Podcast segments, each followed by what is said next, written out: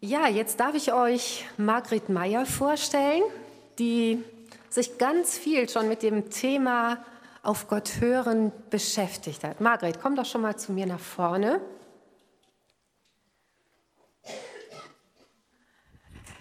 Ja, wir hatten das Vorrecht, die Margret gestern Abend schon ziemlich ausführlich kennenzulernen. Ähm, und jetzt noch mal so eine kleine Vorstellung. Du hast eine Geschichte mit Wiedenest hast hier ein paar Jahre als Bibelschülerin verbracht, hast hier eine Berufung erlebt, von der du sagen würdest, die erfüllt sich jetzt gerade erst. Da war also eine lange Zwischenzeit. Ähm, genau, du bist Pastorin, Referentin, alle möglichen Titel kann man dir geben. Ähm, genau, warst die letzten Jahre deines Berufslebens für Open Doors tätig. Open Doors ist eine Organisation, die sich vor allen Dingen ja, das Leid der verfolgten Christen auf die Fahne geschrieben hat. Und es ist kaum zu glauben, du bist eigentlich im Ruhestand. Aber ich habe das Gefühl, du bist mehr unterwegs denn je und es ist gar nicht so leicht, dich zu erreichen. Sag uns kurz ein paar Sätze zu dir ähm, und so dein ganz aktuelles Herzensprojekt, an dem du gerade dran bist. Ähm, für die Frauen, die jetzt gestern Abend schon da waren, Ihr kennt das schon, ähm, aber ihr könnt es in ein paar ganz kurzen Zügen nochmal hören. Aber für die, die jetzt heute dazugekommen sind, denen wollen wir das nicht vorenthalten. Als ich in den Ruhestand ging, vor zwei Jahren, hat Gott mir eine neue Berufung geschenkt. Oder ich könnte auch sagen, er hat meine Frage beantwortet, was ich jetzt tun soll.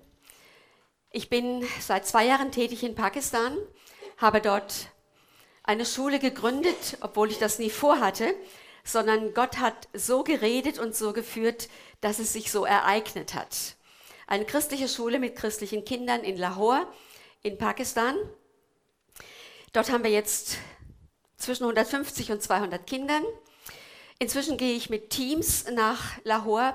Im Januar war ich mit einem Frauenteam da und wir haben eine Frauenkonferenz durchgeführt und jetzt in drei Wochen starten wir mit 15 Mitarbeitern und werden ein Kindercamp für die ganzen Schüler der School of Grace durchführen. Ich unterstütze eine zweite Schule, die School of Trust und das Mother Care Center. Also eine Aufgabe, die permanent wächst und ich staune, staune, staune, weil ich das nach einer Zeit, wo ich das allein gemacht habe, dann nicht mehr schaffen konnte, haben wir jetzt das Werk Himmelsperlen international gegründet, einen Verein, ich habe ein Büro in Sulzbach, also ganz nah von da, wo ich wohne. Ich wohne in Kelkheim. Das liegt zwischen Frankfurt und Wiesbaden. Und jetzt kommen einige Mitarbeiter dazu, sporadisch oder für Einsätze. Und ich suche auch weitere Mitarbeiter. Und zusätzlich haben wir einen Dienst im Libanon. Der ist für die syrischen Flüchtlinge. Dort in der Beka-Ebene sind noch heute 600.000 syrische Flüchtlinge und fast alle sind Muslime.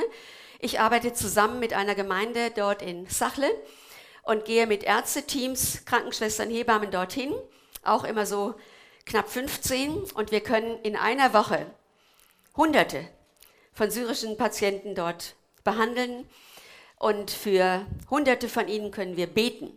Da ist eine große, große geistliche Offenheit. Und ich suche jedes Jahr für zwei Einsätze Ärzte, Ärztinnen, Krankenschwestern, Hebammen oder Beterinnen, die speziell zum Gebetsdienst mitkommen. Also zweimal im Jahr, Frühjahr und November. Ja, die Sandra habe ich schon gefragt. Und ähm, demnächst werden wir in Syrien anfangen. Dazu werde ich nachher noch was Konkretes vom Gebet her sagen, aber ich will es hier schon mal öffentlich sagen. Wir werden mit Teams auch nach Syrien gehen, zuerst nach Damaskus und später auch nach Aleppo, um dort in Traumazentren zu helfen oder auch mit Jugendlichen und Kindern einfach etwas zu tun, was ihnen etwas zeigt von der Liebe Jesu. Ich habe ein Papier mit, wo für den Libanon eine Beschreibung drauf ist für Praktikanten. Ich habe die erste Praktikantin jetzt dort für drei Monate. Sie macht einen fantastischen Dienst als Anschluss an unseren medizinischen Einsatz. Passt haargenau.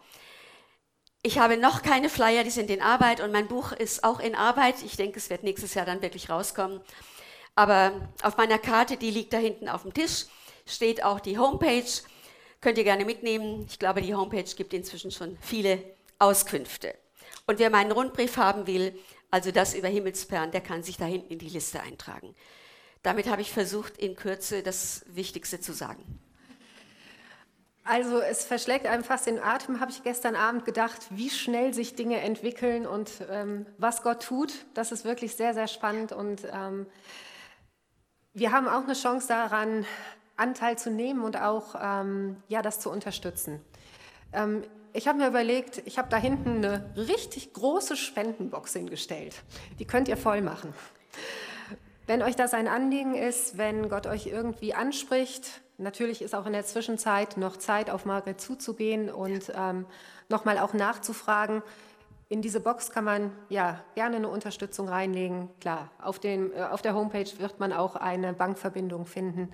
Ähm, oft ist oder es ist immer Geld nötig, um Projekte zu unterstützen. Und ähm, ja, das möchten wir an dieser Stelle einfach auch gerne bewerben. Das ist in dem Sinne kein Projekt von Wiedenest, aber ähm, wir stehen voll dahinter und es gibt viele Verbindungen auch hier mit Wiedenest. Ähm, von daher herzliche Einladung, euch daran zu beteiligen. Ja, danke. Denn die Schule mit allem drum und dran müssen wir für jeden Monat bezahlen. Für mich ist es ein absolutes Glaubensprojekt und es ist spannend, jeden Monat zu sehen, reicht das Geld, das wir für die Kosten brauchen. Ja? Jetzt sind wir heute zu dem Thema zusammen auf Gott hören. Wir haben das vor anderthalb Jahren oder so, äh, habe ich dich, glaube ich, angefragt und das ist super, dass du dir dafür Zeit genommen hast. Und ähm, im Flyer steht unter anderem, dass du in deiner Gemeinde, ähm, in der du bist, eine Gebetsschule leitest. Was muss man sich darunter vorstellen? Ich habe für Deutschland auf dem Herzen, den Gebetspegel etwas anzuheben. Und das Thema Gebet ist mein Lebensthema schon seit zig Jahren. Und als ich in England war, meine Auszeit ein halbes Jahr, da habe ich gedacht, was kann ich für meine Gemeinde tun und was kann ich vielleicht auch an anderen Orten tun.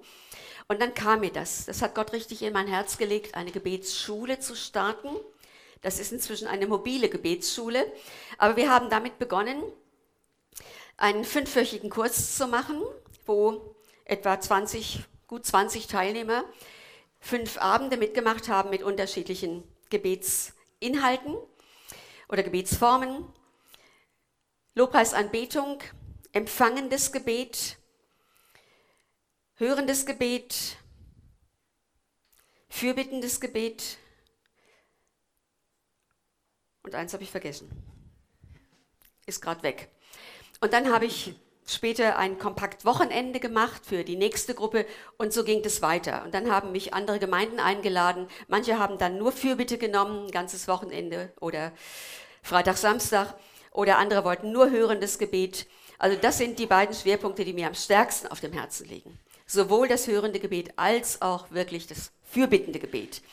Und auch, dass wir wirklich Land einnehmen im Namen Jesu, dass wir das Mandat auch der Fürbitte wirklich nehmen und ich sage, lieber Gott, bitte, bitte mach doch das und das, sondern dass wir Gebetskämpfer werden, dass wir wirklich in der unsichtbaren Welt, da wo es dran ist, auch in den Gebetskampf gehen und dem Feind gebieten zu weichen und für Jesus Land einnehmen.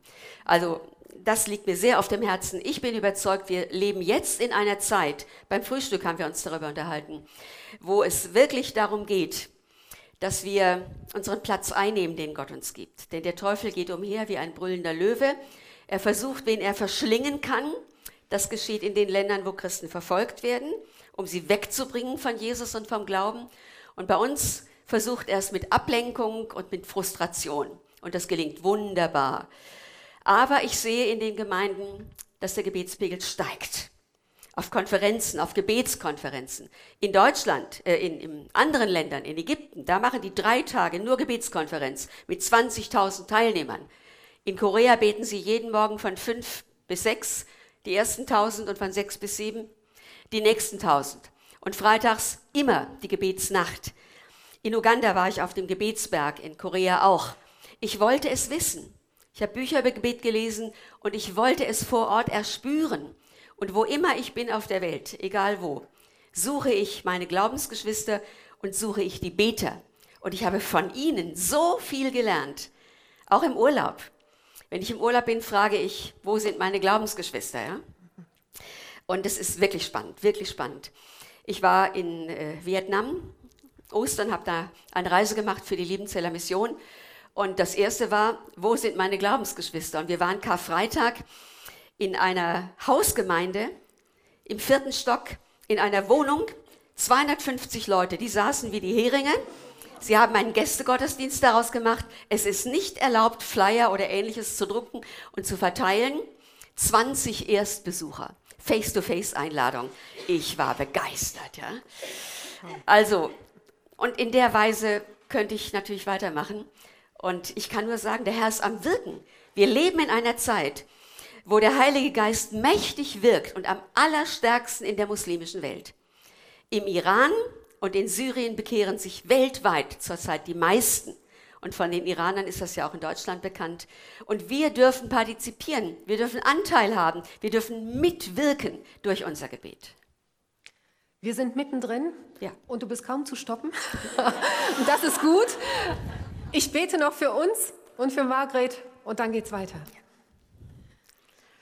Vater, vielen Dank dafür, ja, dass du Margret ausgesucht hast.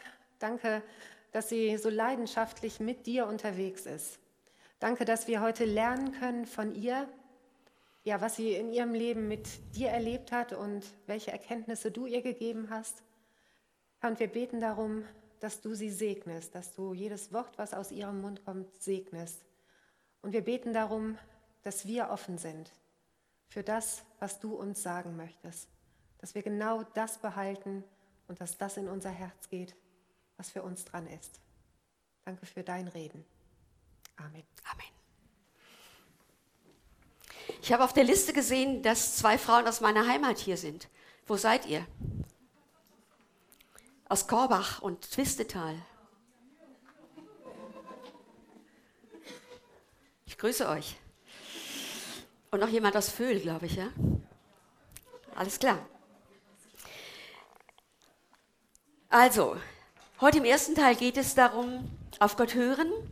Und ich möchte zunächst eine biblisch-theologische Grundlage legen und einen roten Faden ziehen vom Alten Testament bis in die Gegenwart. Dann machen wir, wie gesagt, die Kaffeepause oder die Kaffeewegbringpause. Und im zweiten Teil geht es dann auf Gott hören im eigenen Leben und in der Gemeinde. Denn das interessiert euch ja.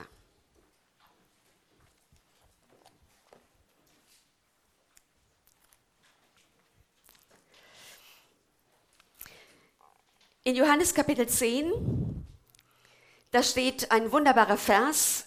Natürlich müsste man den Zusammenhang lesen, aber auf den verzichte ich jetzt mal. Meine Schafe hören meine Stimme und ich kenne sie und sie folgen mir und ich gebe ihnen das ewige Leben. Das sagt kein anderer als Jesus selbst. Meine Schafe. Wie, viel, wie fühlt ihr euch, ihr Schäflein? Dieser Vergleich ist ja irgendwie nicht so toll, ne? denn Schafe sind ja ziemlich dumm. Aber es ist ein sehr treffendes Bild und ist natürlich aus der damaligen Zeit von Jesus herausgenommen. Er, der Hirte, der gute Hirte, weidet seine Schafe und ist mit ihnen unterwegs. Ich nehme, die, nehme an, dass die meisten oder wahrscheinlich alle dieses Bild von den Weiden kennen. Entweder wo da eine Herde gerade am Weiden ist und der Schäfer steht irgendwo und beobachtet, aber er tut nichts. Er beobachtet einfach nur. Und dann irgendwann zieht er weiter, er ruft zuerst seine Hunde und dann zieht er mit den Schafen weiter auf das nächste Weidestück. Meine Schafe. Das macht deutlich, es gibt auch Schafe, die jemand anderem gehören. Das stimmt natürlich jetzt, wenn wir es ganz praktisch nehmen, bei den Schäfern hier. Die Schafe, die die Stimme ihres Hirten gewohnt sind, die können sie genau unterscheiden von der Stimme eines anderen. Denn auf diese Stimme hin reagieren sie und folgen. Wenn ich komme, wenn wir kommen würden und würden sagen, auf geht's, weiter, weiter oder herkommen, die würden vielleicht ein bisschen dumm gucken, weil sie irgendwelche Geräusche hören, aber die würden nicht reagieren. Also meine Schafe, höre nicht nur die Stimme, sondern sie folgen mir. Das ist entscheidend. Ja. Und dieser Vergleich, der soll uns heute wirklich beschäftigen. Ihr lieben Gebet ist keine Einbahnstraße. Gelernt haben wir als Kinder, die allermeisten von uns, liebe Gott, mach mich fromm, dass ich in den Himmel komme. Müde bin ich, geh zur Ruhe, schließe meine Augen zu. Vater, lass die Augen dein über meinem Bettchen sein. Und so weiter. Wunderbare, sehr gehaltvolle Gebete. Aber wir haben wahrscheinlich nicht in derselben Weise auch gelernt, dass Gott auch zu uns redet, oder? Wer hat das von Kindheit an gelernt? Ich sehe eine, zwei, also nicht so viele. Das war in der damaligen Zeit irgendwie nicht so Thema. Aber Gebet ist keine Einbahnstraße. Gott will reden. Er redet, er redet. Ich muss nur gar nicht sagen, er will, er redet.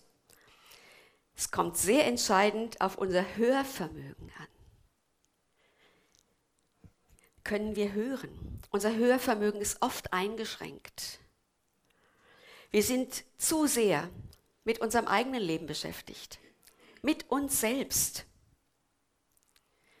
Die Frage, wie können wir lernen, auf Gottes Stimme zu hören? Welche Sprachen spricht Gott? Spricht er nur Englisch, nur Arabisch, nur Urdu, nur Französisch? Spricht er auch Deutsch? Das meine ich gar nicht, sondern ich meine, welche Art und Weise spricht er? Auf welche Art und Weise spricht er? Und wie erkennen wir sein Reden? Also das ist so der Fragenkreis, mit dem wir uns beschäftigen wollen. Mein erster Punkt, unser Hörvermögen. Und warum fällt uns Hören so schwer? Nur das Hören verlangt zunächst mal, dass wir still werden.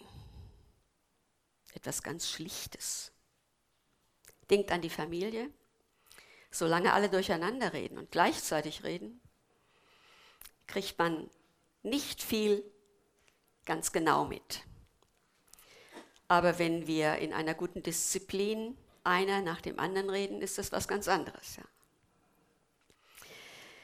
Also es verlangt nicht nur still werden, sondern auch stilles Sein.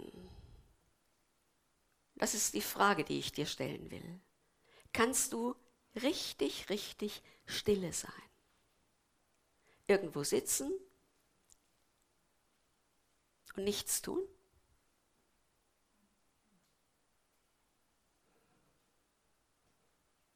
dich nur innerlich sammeln,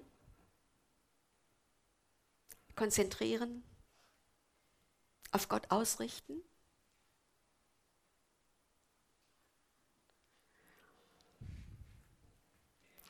Das zweite ist eine Bereitschaft, sich etwas sagen zu lassen.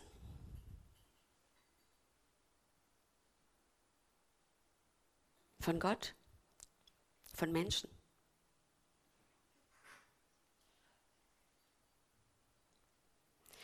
Und dazu gehört auch die Erkenntnis, ich brauche das.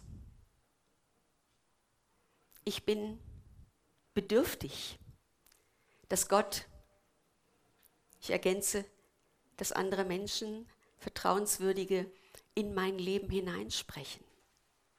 Ich weiß nicht alles, ich kann nicht alles. Ich bin nicht genug.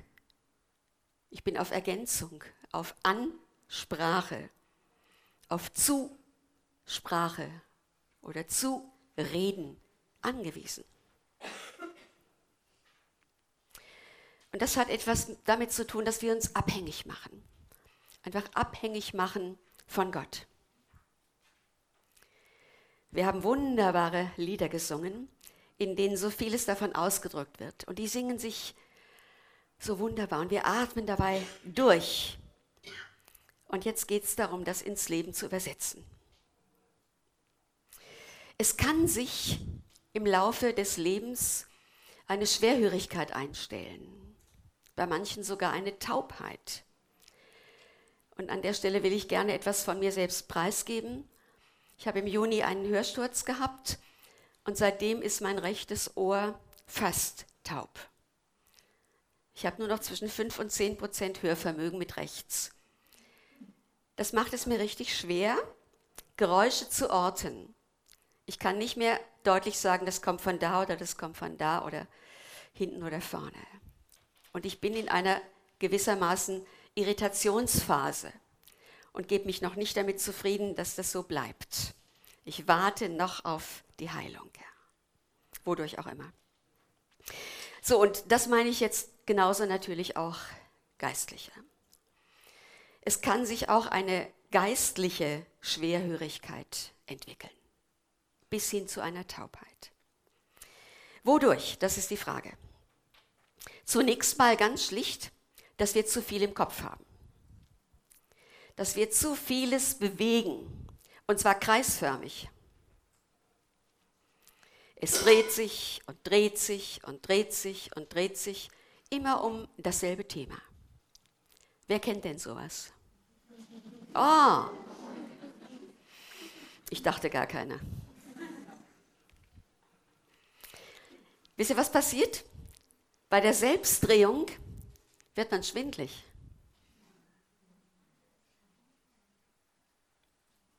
Wer schwindlig ist, verliert das Gleichgewicht. Und dann ist man nicht mehr hörfähig. Jetzt übertragt das bitte mal, ja? Also wir haben zu viel im Kopf und wir haben auch zu viel im Herzen. Wir leben natürlich in einer Zeit der, Abs der absoluten Reizüberflutung. Und wohl dem, der in der Lage ist, gewisse Reize per Knopfdruck auch auszustellen. Nicht jede Zeitschrift sofort zu lesen, nicht alle interessanten Fernsehprogramme anzugucken. Gut, das machen wir schon nicht mehr. Das Internet bietet ja viel mehr, ja? Und ist eine noch viel größere Gefahr. Also, Reizüberflutung macht es schwer. Ich sage mal, wenn ich einen vollen Tag hinter mir habe und habe mich mit vielen Menschen beschäftigt und hatte Gespräche und habe Probleme lösen müssen und musste das Familienmanagement auch noch hinkriegen und plane schon für morgen und denke, oh, die und die muss ich jetzt unbedingt noch anrufen. Und dann sage ich so, und jetzt nehme ich mir mal eine Viertelstunde Pause und Stille. Es wird sehr schwer sein, sehr schwer sein, so ruhig zu werden, also innerlich so ruhig zu werden. Ich kenne das. Dann denke ich, oh, ich muss äh, die Kaffeemaschine ausstellen. Und ich muss noch schnell aufschreiben, was ich nicht vergessen darf. Und dann springt man, springt man, springt man und kommt nicht zu dieser Ruhe. Also diese Zeiten müssen wir auch an die richtige Tageszeit legen, sonst hat es gar keinen Sinn. Das nächste ist, dass wir zu wenig Zeit für Gott oder zu wenig Zeit zur Ruhe nehmen. Wir können nicht unbedingt erwarten, dass Gott auch so im Unterwegssein immer redet. Das tut er, Gott sei Dank, in unserem Tag. Darüber werde ich heute Nachmittag was sagen. Aber wir brauchen unbedingt diese reservierten Zeiten. Alleine, zu zweit, in Gruppen. Und heute haben wir ja die Zeit richtig bewusst platziert dafür. Deswegen ist es natürlich toll, denn darum seid ihr ja gekommen, das ist mir klar. Also, dann gibt es Zweifel. Ein anderer Grund, Zweifel, redet Gott denn wirklich zu mir? Ihr habt euch ausgetauscht mit anderen und die haben erzählt, ja, Gott hat mir das gezeigt und das gesagt und das und erzählen ein Beispiel nach dem anderen und du sitzt da und denkst, ich glaube, ich gehe jetzt. Ich habe ja nichts beizutragen. Zu mir redet Gott nicht. Und dann fühlt man sich ziemlich bescheiden. Zweifel, redet Gott wirklich auch mit mir oder bin ich zu dämlich, das mitzukriegen? Das hat schon auch was damit zu tun, ob man ein gesundes Selbstbewusstsein hat oder ob man auch Zweifel überhaupt an Gott hat, ob Gott es denn gut mit mir meint oder nur mit den anderen. Also Gottes Beziehung ist auch sehr entscheidend. Vertrauen, Erwartung, Online-Leben mit ihm. Das habe ich mir vor vielen Jahren angewöhnt. Seit dieses Wort Neudeutsch wurde, online, Neudeutsch, habe ich gesagt, das will ich. Vom Aufwachen morgens bis zum Einschlafen abends will ich online mit Jesus unterwegs sein. Ich finde es fantastisch, ja. weil es einem sowas deutlich macht. Ja. Also, ein falsches Gottesbild kann ein anderer Grund sein für schwer, schweres Hören. Wer das Gottesbild hat, ein strenger Gott, der vor allen Dingen immer für mich das will, was ich nicht will, das war mein Gottesbild. Damit bin ich groß geworden. Ja. Es war, habe viele Predigten gehört, die bedrohend waren, ja, Himmel und Hölle. Und natürlich will keiner in die Hölle. Ja. Und dadurch haben sich damals zu meiner Zeit auch viele für Jesus entschieden, weil sie nicht in die Hölle wollten. Ein tolles Motiv. Wirklich ein schönes Motiv. Aber da ist eine Angst, die unterschwellig mitgeht. Ja. Und viele Predigten, die auch nicht gerade den Gott der Liebe und Barmherzigkeit und den König groß gemacht haben. Das hat sich im Laufe der Jahrzehnte, Gott sei Dank, sehr verändert. Ja? Die Größe Gottes ist uns heute viel präsenter als in meiner Kindheit und Jugendzeit. Also negative Selbstbilder und negative Gottesbilder können ein Störfaktor sein in unserer Erwartung, in unserer inneren Haltung des Hörens. Und nicht zuletzt natürlich auch Sünde. Wenn eine Blockade zwischen uns und Gott ist, weil wir irgendwo ich sage es mit diesem klaren, deutlichen Wort, weil wir irgendwo gesündigt haben und unser Gewissen auch belastet ist, dann ist eine richtige Blockade da und da geht nichts durch. Und wenn es nur darum geht, wir haben irgendjemandem die Unwahrheit gesagt, in irgendeinem Zusammenhang haben wir nicht die reine Wahrheit gesagt, haben eine falsche Auskunft gegeben, warum auch immer, darum geht es jetzt gar nicht. Ja. Und dann haben wir ein schlechtes Gewissen und denken, okay, wir beten um Vergebung, aber in der Beziehung zu der Person kann das noch richtig dick in uns blockieren. Ja, das sind die Gründe, die ich mal nennen möchte als Gründe für Schwerhörigkeit oder vielleicht sogar auch für Taubheit. Und da gilt es einfach darum, freie Bahn zu schaffen. Wer spürt, ich bin blockiert, der darf beten um Vergebung und auch um Befreiung. Und wo es dran ist, auch ein Gespräch zu führen mit der entsprechenden Person. Ich musste das einige Male in meinem Leben. Und ich sage euch, das ist mir nicht leicht gefallen. Aber ich wusste, wenn ich das nicht tue, wenn ich nicht sage, du, ich habe dir an der und der Stelle etwas gesagt, was nicht stimmt, ich habe dich angelogen. Und so ein Wort oder so eine Formulierung, ich habe dich angelogen, das geht einem nicht leicht über die Lippen wenn die einen Jahrzehnt, seit Jahrzehnten kennen und wissen, wer man ist. Aber es befreit. Okay, damit komme ich zum zweiten Punkt. Gott spricht zu allen Zeiten.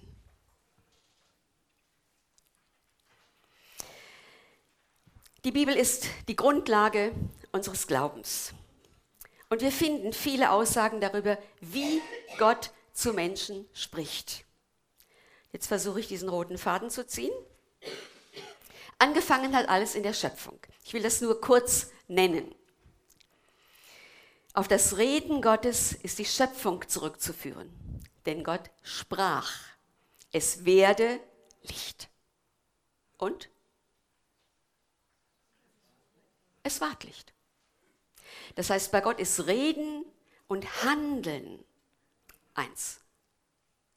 Da zeigt sich natürlich die Allmacht Gottes. Wenn er spricht, Psalm 33, dann geschieht's. Wenn er redet, dann geschieht's. Wenn er spricht, dann steht es da. Boah, der mächtige, kreative, schaffende Gott.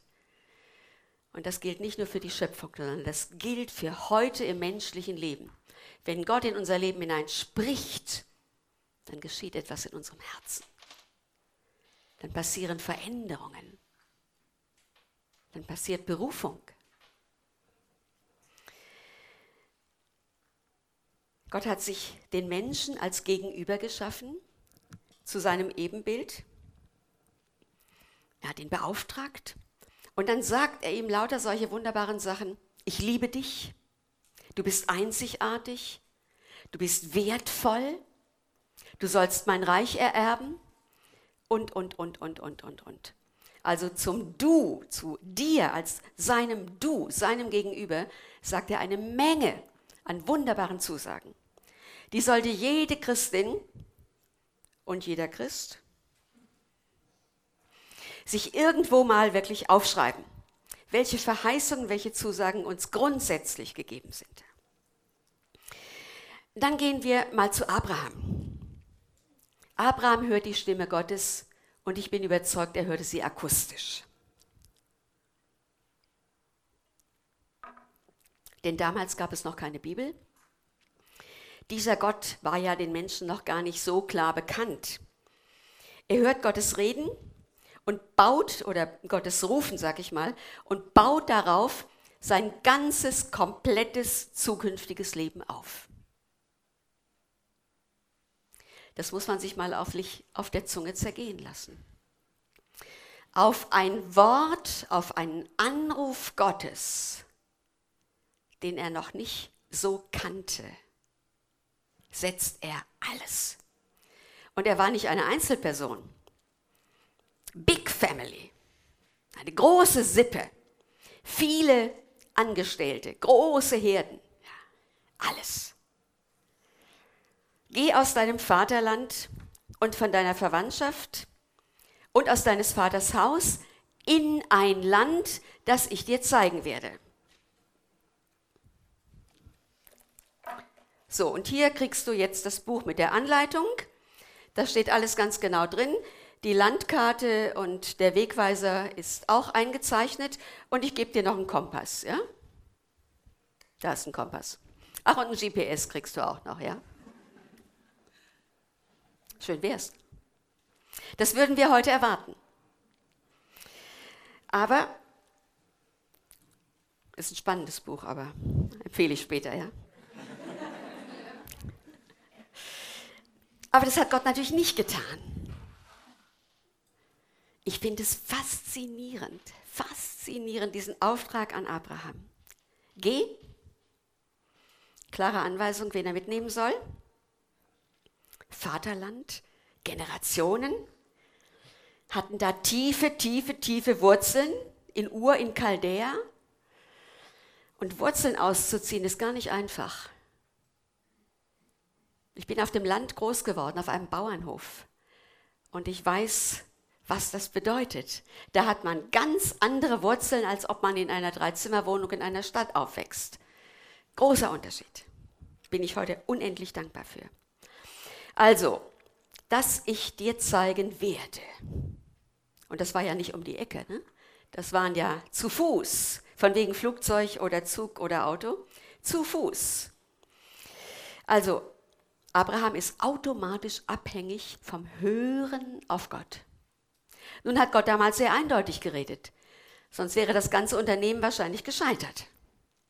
Aber Gott hatte ja einen Plan, einen großen Plan, in den wir heute im Grunde mit einbezogen sind. Der Erzvater des Glaubens. Die Frage, wie denn? Das heißt, von da an, wo Abraham zu ihm sprach, hatte er eine Verantwortung. Und die hat er getragen. Bewusst getragen.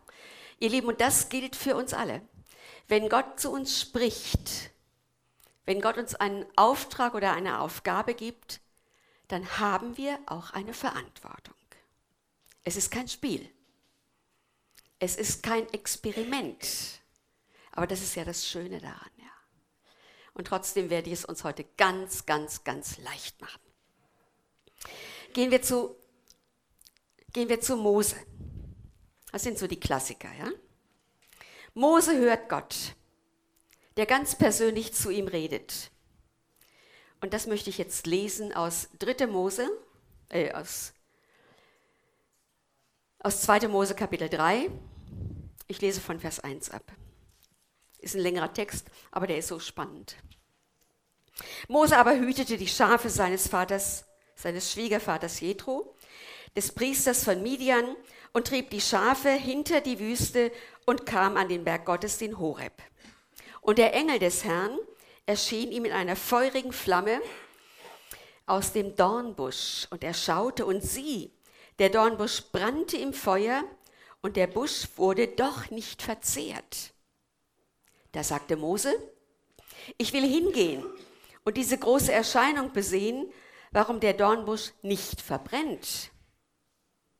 Als aber der Herr sah, dass er hinging, um zu sehen, rief ihm Gott aus dem Dornbusch zu, Mose, Mose. Er antwortete, hier bin ich. Er sagte, tritt nicht herzu. Zieh die Schuhe aus von deinen Füßen, denn der Ort, auf dem du stehst, ist heiliges Land. Und er sagte weiter, ich bin der Gott deines Vaters Abrahams, der Gott Isaaks und der Gott Jakobs. Und Mose verhüllte sein Angesicht, denn er fürchtete sich, Gott anzuschauen. Und der Herr sagte, ich habe das Elend meines Volkes in Ägypten gesehen und habe ihr Geschrei über ihre Bedränger gehört. Ich habe ihre Leiden erkannt. Und ich bin herniedergefahren, um sie aus der Hand der Ägypter zu retten und sie aus diesem Land herauszuführen in ein gutes und weites Land, in ein Land, in dem Milch und Honig fließt, an den Ort der Kanaaniter, Hethiter, Amoriter, Perisiter, Hivisiter und Jebusiter. Weil nun das Geschrei der Kinder Israel vor mich gekommen ist und ich auch ihre Bedrängnis gesehen habe, wie die Ägypter sie bedrängen, so geh du nun hin. Ich will dich zum Pharao senden, damit du mein Volk, die Kinder Israel, aus Ägypten führst. Achtung, jetzt kommt's. Mose sagte zu Gott, wer bin ich, dass ich zum Pharao gehe und die Kinder Israel aus Ägypten führe? Das ist eine ganz typische Aussage. Das hätte von mir kommen können. Vielleicht auch von euch. Wer bin ich denn schon? Er sagte, Gott sagte, ich will mit dir sein. Und das soll dir das Zeichen sein, dass ich dir, dich gesandt habe. Wenn du mein Volk aus Ägypten geführt hast, werdet ihr Gott auf diesem Berg dienen. Mose sagte zu Gott, sieh, wenn ich zu den Kindern Israel komme und zu ihnen sage, der Gott euer Väter hat mich zu euch gesandt, und sie mir sagen, wie ist sein Name, was soll ich ihnen sagen? Gott sagte zu Mose, ich bin, der ich bin. So sollst du zu den Kindern Israel sagen, ich bin, hat mich zu euch gesandt. Und Gott sagte weiter zu Mose, so sollst du den Kindern Israel sagen, der Herr, der Gott eurer Väter, der Gott Abrahams, der Gott Isaaks, der Gott Jakobs, hat mich zu euch gesandt. Das ist sein Name und mit dem soll man an mich gedenken von Generation zu Generation. Bis dahin, es lohnt sich, das ganze Kapitel und auch das nächste Kapitel mal selber durchzulesen. Aber was für eine spannende Berufung und was für eine natürliche, nachvollziehbare Reaktion bei Mose. Wer bin ich denn? Das habe ich damals auch gesagt. Als Gott mich mit 19 Jahren so klar berufen hat, wer bin ich denn? Ich komme aus einer schlicht bürgerlichen Familie. Meine Eltern sind evangelisch. Okay, ich gehe inzwischen zu einer Freikirche und habe mich auch aufgrund meines Glaubens schon taufen lassen und bin durch, dadurch etwas anstö anstößig geworden. Aber wer bin ich denn? Ich habe kein Abitur. Ich habe nichts vorzuweisen. Ich bin so klein, so klein, ja. Wer bin ich denn? Glaubt ihr, Mose war mehr? Es ist Gott egal, wie Menschen über sich denken. Er sucht sich seine Leute für seine unterschiedlichen Aufträge aus. Unsere Bewertungen, wer wofür geeignet ist, die legen wir natürlich heute an, wenn es um Berufungen geht. Aber ein Paulus oder einen Saulus, den hätten wir doch alle nicht berufen bei seiner Lebensgeschichte. Das heißt, Gott hat andere Maßstäbe. Und das ist gut so. Gott schaut ins Herz. Gott sieht tiefer, Gott sieht mehr. Gott sieht Dinge, die wir selber nicht sehen, die wir an uns noch gar nicht erkannt haben, weil wir alle blinde Flecken haben. Also, diese Berufung von Mose zu einem riesengroßen Auftrag, den er aber in der ich sag mal, mit den Schwierigkeitsgraden Gott sei Dank noch nicht ahnen konnte. Ja? Dieses Drehen in der Wüste, dieses Drehen um sich selbst mit dem Volk, weil es so mürrisch war. Aber Gott hat ihm alle Hilfen gegeben, die er brauchte. Und das ist typisch Gott. Gott hat ihn, Kapitel 4, Gott hat ihn ausgebildet, finde ich toll.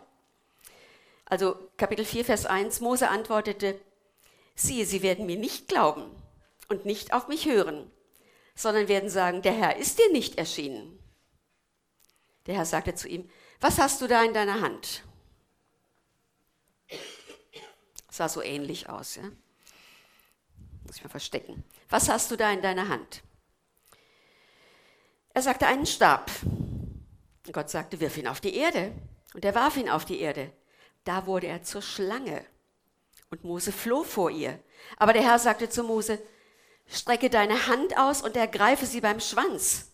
Da streckte er seine Hand aus und ergriff sie und sie wurde zum Stab in seiner Hand. Das ist Ausbildung. Das ist Training. Das ist Mitarbeitertraining. Und er hat noch ein paar Experimente gleich drangehängt, ja, damit er nicht das eine in Zweifel ziehen konnte. Aber wenn aus einem Stab eine Schlange wird und Gott sagt, greif sie, und wenn Gott etwas sagt, gibt er uns auch die Fähigkeit und die Autorität, es zu tun. Ja, greif sie. Und sie verwandelt sich zurück in einen Stab. Ein Wunder. Gott kann unmögliche Dinge möglich machen. Stimmt es? Amen. Er kann das und er tut es auch. Und nicht nur damals, sondern auch heute. Also, gehen wir noch zu Samuel.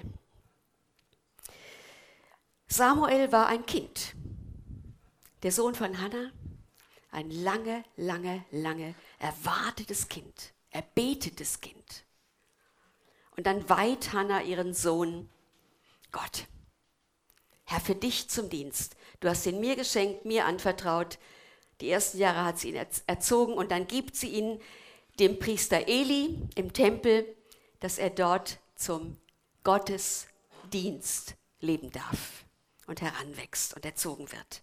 Sie gibt ihn ganz schnell Gott wieder zurück. Er war ein Kind, wir wissen das Alter nicht. Ich denke, manchmal war der sieben Jahre alt, aber wir haben keine klare Angabe darüber. Er war im Tempel und er hatte seinen Schlafplatz bei der Bundeslade. Das ist was ganz Großartiges.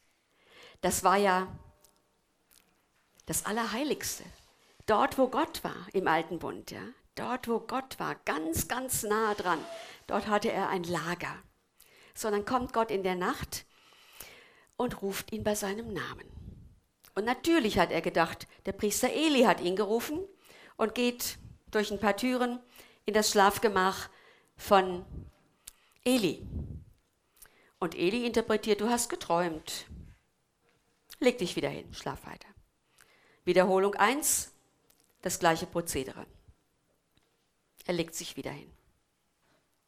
Und dann kommt Gott zum dritten Mal und ruft, Samuel, Samuel. Er geht den gleichen Weg. Das heißt, er hat auch ein ganz gehorsames Herz. Er denkt nicht, ach, ich will weiter schlafen. Das stört mich jetzt. Auf das Herz kommt es an. Er geht wieder zu Eli und dann klickt es bei Eli. Er war inzwischen ein alter Mann. Es klickt bei Emil. Und er erinnert sich, das ist doch die Art Gottes. Hier hat Gott den Samuel gerufen. Und dann fällt ihm plötzlich auf, es ist eine lange Zeit verstrichen, in der Gott nicht geredet hat und es auch keine Visionen gab. Warum auch immer. Eine lange Zeit hat er das alles nicht erlebt, von keinem anderen mitgekriegt. Und scheinbar ist das heute der Tag, wo Gott ein Kind ruft. Und dann sagt er zu seinem kleinen Zögling, sein Menti, würden wir das heute sagen, ja? Er als Mentor sagt seinem Menti, leg dich wieder schlafen und wenn Gott wieder redet, dann sag, Herr, hier bin ich. Und so geschieht es ja dann. Und dann redet Gott prophetisch zu dem kleinen Samuel. Und auch das möchte ich lesen 1 Samuel 3. Ich lese ab Vers 1, 1 Samuel 3. Zu der Zeit, als Samuel, der Junge unter Eli, dem Herrn diente, war das Wort des Herrn selten. und Visionen kamen kaum vor.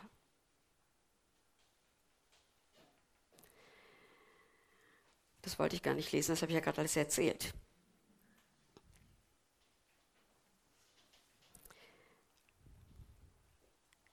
Also auf jeden Fall kommt dann ein prophetisches Wort, das sich an Eli richtet. Ich finde jetzt gerade den Vers nicht, ist egal.